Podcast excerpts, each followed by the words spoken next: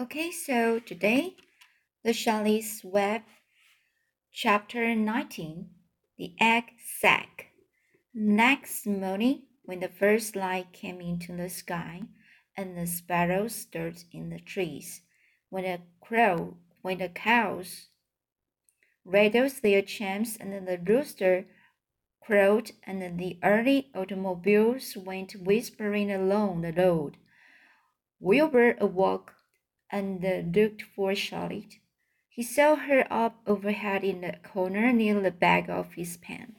She was very quiet. Her eight legs were spread wide. She seemed to have shrunk during the night. Next to her, attached to the ceiling, Wilbur saw a curious object. It was a sort of sack or cocoon. It was peach colored and looked as though it were made of cotton candy. Are you awake, Charlotte? he said softly. Yes, Candy answered. What is that nifty nifty thing? What is that nifty little thing? Did you make it? I did indeed, replied Charlotte in a weak voice. Is it a plaything? Plaything? I should say not. It is my egg sac, my magnum opus. I don't know what a magnum opus is, said Wilbur. That's Latin, explained Charlotte. It means great work. This sac is my great work, the finest thing I've, I have ever made. What's inside it? asked Wilbur. Wilbur. Eggs? Five hundred and fourteen of them, she replied. Five hundred and fourteen? said Wilbur. You are kidding. No, I'm not. I counted them. I got started counting, so I kept on, just to keep my mind occupied. It's a perfectly beautiful egg sac, said Wilbur, feeling as happy as though he had constructed himself. Yes, it is pretty, replied Charlotte, patting the sack with her two front legs. Anyway, I can guarantee that it is strong it's made out of the toughest material I have. It's made out of the toughest material I have. It is also waterproof. The eggs are inside and will be warm and dry. Charlie said Wilbur dreamily. Are you really going to have 514 children? If nothing happens, yes, she said. Of course, they won't show up till next spring. Wilbur noticed that Charlotte's voice sounded sad.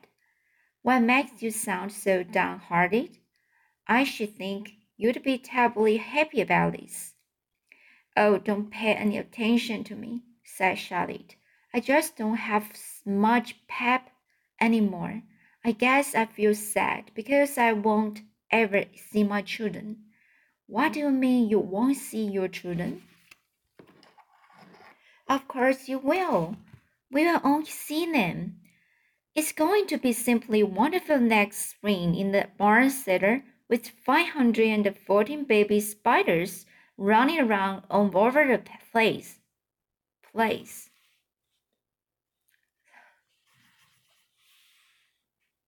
So, and the geese will have a new set of goslings, and the sheep will have their new lambs. Maybe, said Charlotte quietly. However, I have a feeling I'm not going to see the results of last, last night's efforts. I don't feel good at all. I think I'm languishing tell, to tell you the truth. Languishing. I think I'm languishing to tell you the truth. Wilbur didn't understand the word languish and he hated to bother Charlotte by asking her to explain. But he was so worried he felt he had to ask. What does languishing mean? It means I'm slowing up, feeling my age. I'm not young anymore, Wilbur, but I don't want you to worry about me. This is your big day today. Look at my web. Doesn't it show up well with the drew on it? Charlotte's web never looked more beautiful than it looked this morning. Each strand held dozens of bright drops of early morning dew.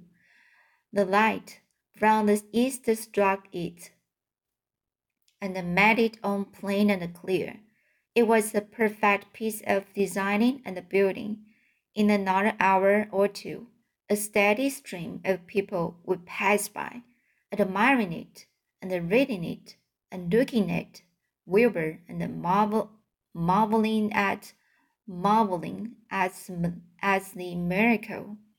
As Wilbur was studying the web, a pair of whiskers and a sharp face appeared. Slowly, Templeton dragged himself across the pen and threw himself down in the corner. I'm back, he said in a husky voice. What a night! The rate was swollen to twice his normal size. His stomach was as big around as a jelly jar. What a night, he repeated hoarsely. What feast, feasting and uh, carousing! A real gorge. I must have eaten the remains of thirty lunches. Never had seen such livings, and everything well, everything well ripened and seasoned with the passage of time and the heat of the day. Oh, it was rich, my friends, rich. You ought to be ashamed of yourself, said Charlotte in disgust. It would serve you right if you had an acute attack of indigestion. Don't worry about my stomach, snarled, snarled, snarled, snarled Templeton. It can handle anything. And by the way, I've got some bad news. As I can pass that pig next door, the one that calls himself Uncle, I noticed a blue tag on the front of his pen. That means he was won first prize. I guess you are late. Wilbur, you might as well relax. Nobody is going to hang any medal on you. Furthermore, I wouldn't be surprised if Zuckerman changes his mind about you. Wait till he gets hankering for some fresh pork and smoked ham and crisp bacon. He will take the knife to you, my boy. Be still, Templeton, said Charlotte. You are too stuffed and bloated to know what you are saying. Don't pay any attention to him, Wilbur. Wilbur tried not to think about what the rat had just said. He decided to change the subject. Templeton, said Wilbur, if you weren't so dopey, you would have noticed that Charlotte has made an egg She's going to become a mother. For your information, there are 514 eggs in that peachy little sack. Is this true? asked the rat, eyeing the sack surprisingly, uh, su suspiciously. Suspiciously. Yes, it's true, sighed Charlotte. Congratulations, murmured Templeton, this has been the night. He closed his eyes, poured some straw over himself, and dropped off into a deep sleep. Wilbur and Charlotte were glad to be rid of him for a while. At nine o'clock, Mr. Arable's truck rolled into the fairgrounds and came to a stop at Wilbur's pen. Everybody climbed out. Duke, Quite Fern. Look at Charlotte's web. Look what it says. The grown ups and the children joined hands and stood there studying the new sign. Humble, said Mr. Zuckerman. Now isn't that just the word for Wilbur? Everyone rejoiced to find that the miracle of the web had been repeated. Wilbur gazed up lovingly into their faces. He looked very humble and very grateful. Fern winked at Charlotte. Lurvy soon got busy. He poured a bucket of warm slops into the trough, and the while Wilbur ate his breakfast, Lurvy scratched him gently with a smooth stick. Wait a minute, cried Avery. Look at this. He pointed to the blue tag on Uncle Pen. This pig has won first prize already. The Zuckermans and the Arables stared at the tag. Mrs. Zuckerman began to cry. Nobody said a word. They just stared at the tag. Then they stared at Uncle. Then they stared at the tag again. Lurvy took out an enormous handkerchief and blew his nose very loud. So loud, in fact, that the noise was heard by stable boys over at the horse barn. Can I have some money? asked Fern. I want to get go out on a midway. midway. You stay right where you are, said her mother. Tears came to Fern's eyes. What's everybody crying about? asked Mr. Zuckerman. Let's get busy. Edith, bring the buttermilk. Mrs. Zuckerman wiped her eyes with her handkerchief. She went to the truck, went to the truck. She went to the truck and came back with gallon jar of buttermilk. Bath time, said Zuckerman cheerfully. He and Mrs. Zuckerman and Avery climbed into Wilbur's pen. Avery slow, slowly poured buttermilk on Wilbur's head and back, and as it trickled down, trickled down his sides and cheeks, Mr. and Mrs. Zuckerman rubbed it into his hair and skin. Passersby stopped to watch. Pretty soon, quite a crowd had gathered.